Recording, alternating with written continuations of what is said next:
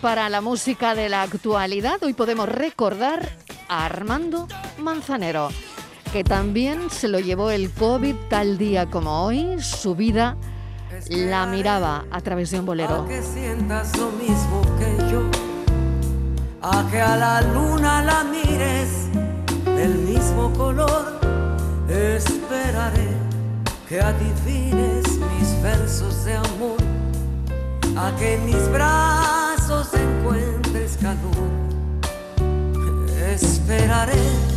a que vayas por donde yo voy, a que tu alma me des como yo te la doy.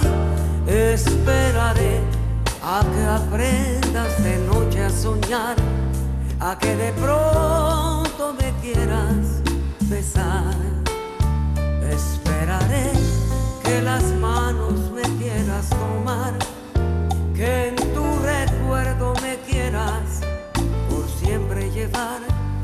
que mi presencia sea el mundo que quieras sentir, que un día no puedas sin mi amor vivir. Esperaré a que sientas nostalgia por mí, a que me pidas que no me separe de ti, tal vez jamás seas tú de mí, mas yo mi amor esperaré. Teníamos hoy segunda opción, Armando Manzanero, que también se lo llevó la COVID tal día como hoy. Su vida la miraba a través de un bolero, como los más de 400 que compuso durante sus 70 años de carrera.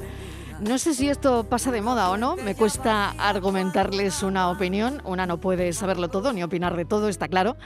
Eh, así que no sé si esto pasa de moda o no, pero el amor, el amor es lo que nunca pasa de moda, creo.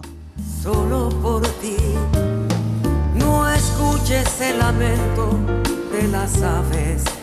Cuando ven con amargura que su nido se perdió. Cosa más triste de este mundo. Y así me siento yo por ti, solo por ti. No mires cuando un ciego se enamora, cuando quiere ver la aurora como se pone a llorar y sufre la luna cuando brilla y no hay dos enamorados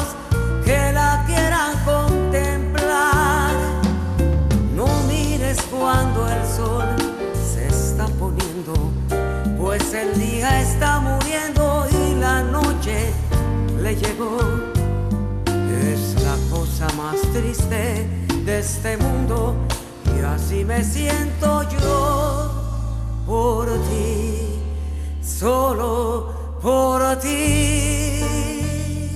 3 y 12 minutos de la tarde, Sanidad y las comunidades autónomas estudian acortar la cuarentena de los positivos por la explosión de Omicron. El Consejo Interterritorial va a evaluar este miércoles una medida ya ha adoptado Estados Unidos, lo contábamos hace un instante, Italia lo está revisando y el Reino Unido ante el incremento de contagios.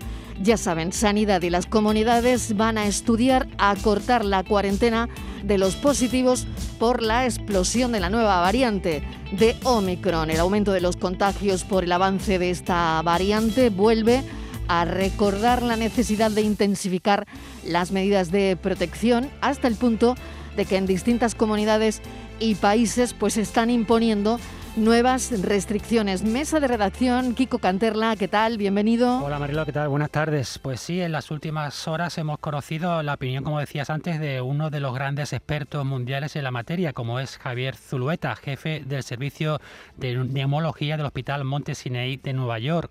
Esto se acaba, venía a resumir como antes hemos escuchado. Lo único cierto, Mariló, es que por ahora hay que seguir luchando y que la responsabilidad ciudadana sigue siendo fundamental. Así lo recuerda Eduardo López Collazo, otra de las grandes referencias mundiales en la materia y autor de un estudio donde se demuestra por primera vez la efectividad de Pfizer en un conjunto de personas objeto de examen desde antes de la vacunación hasta ocho meses después de la segunda dosis administrada. Vamos a hablar con él, doctor López Collazo. Bienvenido, gracias por atender nuestra llamada. ¿Qué tal? ¿Cómo está? No tenemos esa conexión de momento. Vamos a hablar con el doctor López Collazo sobre este asunto. Queríamos contrastar con él pues toda, todo lo que tenemos sobre la mesa. De entrada, esa información sobre sanidad y las comunidades autónomas que van a estudiar acortar la cuarentena de los positivos por la explosión de Omicron. Por otro lado, también lo que nos contaba Kiko, ese estudio que hay sobre la mesa eh, porque bueno, las conclusiones son que bajan los anticuerpos, se mantiene la inmunidad celular, son necesarias dos dosis en, los que no han pasado el COVID, no es necesaria la segunda dosis eh, en los que sí lo han pasado, después de ocho meses se mantiene esa inmunidad y queríamos hablar de este estudio que ha realizado también Eduardo López Collazo, como saben, inmunólogo físico nuclear, doctor en farmacia, investigador, y creo que ya lo tenemos. Doctor López Collazo, ¿qué tal? Bienvenido. Buenas tardes, Marilo. ¿Me escucháis? Sí, perfecto. Bueno, vale, lo eh, primero, lo primero, sí, adelante. me ha encantado, me ha encantado que habéis puesto Esperaré Manzanero, sí. una de mis, canciones favoritas y una de las canciones favoritas de mi madre. Así que muchas gracias. Bueno, me eh, alegro, me alegro. Sobre todo porque, bueno, aquí hay que esperar, hay que tener paciencia eh, con esta historia que tenemos encima, doctor. Y, sobre todo, bueno, me gustaría preguntarle, fíjense, acabamos de conocer esa noticia, ¿no? Sanidad y las comunidades estudian acortar la cuarentena de los positivos por la explosión de Omicron. Lo ha hecho Estados Unidos en este contexto, el contexto, lo está estudiando Italia y se va a estudiar en el Consejo Interterritorial. ¿A usted qué le parece? Pues mira, me parece que, está, que, es acertado. Me parece que es acertado. Probablemente eh, sorprenda esta, esta opinión mía, pero, pero me parece que es acertado. ¿Por qué? Porque Omicron eh, es, Omicron ya está, ya está extendida por el mundo de una manera alucinante y estamos viendo ahora mismo unas, unos, unas incidencias de casi cerca a mil. Vamos a llegar seguramente a cuatro mil. Estoy seguro que llegaremos a cuatro mil si seguimos haciendo test, etcétera, etcétera. Y, y, es que ahora mismo lo veo totalmente eh, eh, em, irrelevante tener una, una, una, primero, una, seguir testando a todas las personas que tengan una especie de resfriado para saber si tienen COVID o no, porque eso, porque si no están graves, no es necesario que, acudan las, a, las, a las urgencias, no es necesario que se acudan los, a los eh, centros médicos porque se están, se están eh, colapsando, todo, el sistema se está colapsando por esto que no es necesario tenerlo, ¿no? Y que solamente vayan aquellas personas que empiezan a tener una saturación mm, eh, preocupante, que empiezan a tener fiebre alta, que tengan síntomas realmente graves, ¿no? porque si no vamos a colapsar ese tema. Omicron está totalmente extendida y no está protegiendo la vacuna. Es decir, eh, de hecho, el, estudio que hemos publicado eh, ayer, que es lo que me estaba refiriendo al principio, mm. nos dice eso, que después de ocho meses lo que pasa es que los anticuerpos han bajado muchísimo, pero tenemos inmunidad celular. Y esa inmunidad celular mm, tarda un poquito en activarse una vez que entra el, virus, pero eh, ya unos cuatro, unos tres o cuatro días ya empieza a actuar y por tanto la persona se puede infectar, pero no va a tener una evolución grave, que es lo que estamos viendo ahora mismo, ¿no? Entonces, mm, de mi estudio se, se, se, puede sacar esa conclusión y yo creo que, que, hay que tener un nivel de alarma mm, moderado, porque realmente no estamos como estuvimos el año pasado. Omicron se está, se está extendiendo muchísimo, pero no es, no, no es una, una o sea, no, no, está constituyendo lo que antes era la pandemia. Esto se va a volver una endemia probablemente en breve. Esto es una, un poco de especulación, es cierto, tenemos que, estar un poco pendientes de cómo van los números, pero estoy de acuerdo con, con, con, con de que probablemente eso vuelva ya una endemia y ya, como además es muy infectiva, va a desplazar a todas las demás y en breve tengamos la buena noticia de que, bueno, tenemos que seguir protegiéndonos, tenemos que estar mirando bien a aquellas personas que no tengan inmunidad celular para hacerle un booster, es decir, para hacer una tercera, eh, una tercera eh, vacunación, pero que eh, estamos viendo un poco la luz al final del, del túnel. Sabes que yo no soy del todo optimista, no soy yo, estoy muy siempre eh, anclado a los datos, pero creo que ahora esta es la conclusión que estamos teniendo. Claro, fíjese qué contradicción, ¿no? A pesar de que las cifras de contagio siguen siendo mareantes, es verdad lo que estamos viendo, que la gente parece que lo pasa como un catarro la mayoría y eso eh, tiene un significado, ¿no? Un significado que mañana se va a ver también en el eh, Consejo Interterritorial y por otro lado las conclusiones de las que nos habla eh, que acaba de, realizar en, en su estudio, ¿no? La vacuna es la que nos está librando de todo esto, ¿no?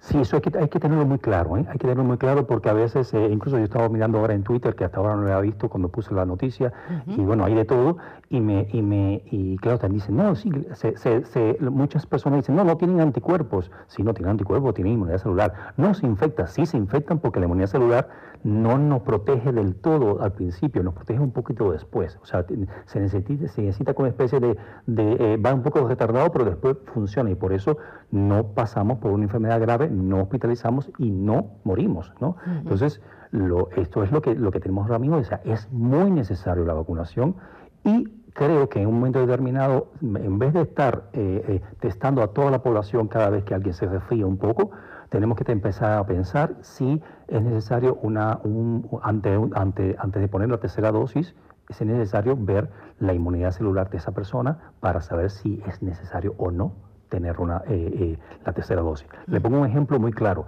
Yo, eh, yo, había, yo, yo, yo tengo la tercera dosis puesta porque soy sanitario y con el estudio que, que, que, hicimos, que yo estoy dentro de ese estudio, si lo hubiésemos tenido antes, no hubiese, no, hubiese, no hubiese sido necesario ponerme la tercera dosis, porque tengo inmunidad celular para todo el mundo. o sea, los anticuerpos han bajado muchísimo, pero tengo muchísima inmunidad celular. Quiere decir que si yo me hubiese infectado, que no, no ha pasado, porque sigo, sigo manteniendo a rajatabla las, las, las eh, personalmente las, las, indicaciones que hay que, que seguir, y eh, hubiese pasado, me hubiese enfermado mm, levemente, como ha pasado a dos amigos míos que están en Sevilla, que de hecho les mando un saludo porque estoy, sé que me están escuchando. Uno de ellos es, compañero suyo, es eh, eh, eh, Juan Carlos Roldán. Sí. Y que, que, simplemente le han pasado con algo muy, muy, muy leve, muy leve, y no, y no, no, no ha necesitado pues ir al hospital ni, ni, ni, ni, nada por el estilo. Por tanto, eso es lo que, lo que está ocurriendo. Y eso, eso es muy buenas noticias, realmente son muy buenas noticias. Quería preguntarle también, entonces, doctor López Collazo, vacuna a tercera dosis e infección por Omicron, ¿superinmunidad? Uf, eso es una pregunta, es una pregunta muy interesante que probablemente en un, menos de un mes te la pueda responder. Así te, te emplazo que me invites nuevamente. ¿Por qué? Porque estamos, estamos haciendo un estudio, un estudio, un estudio.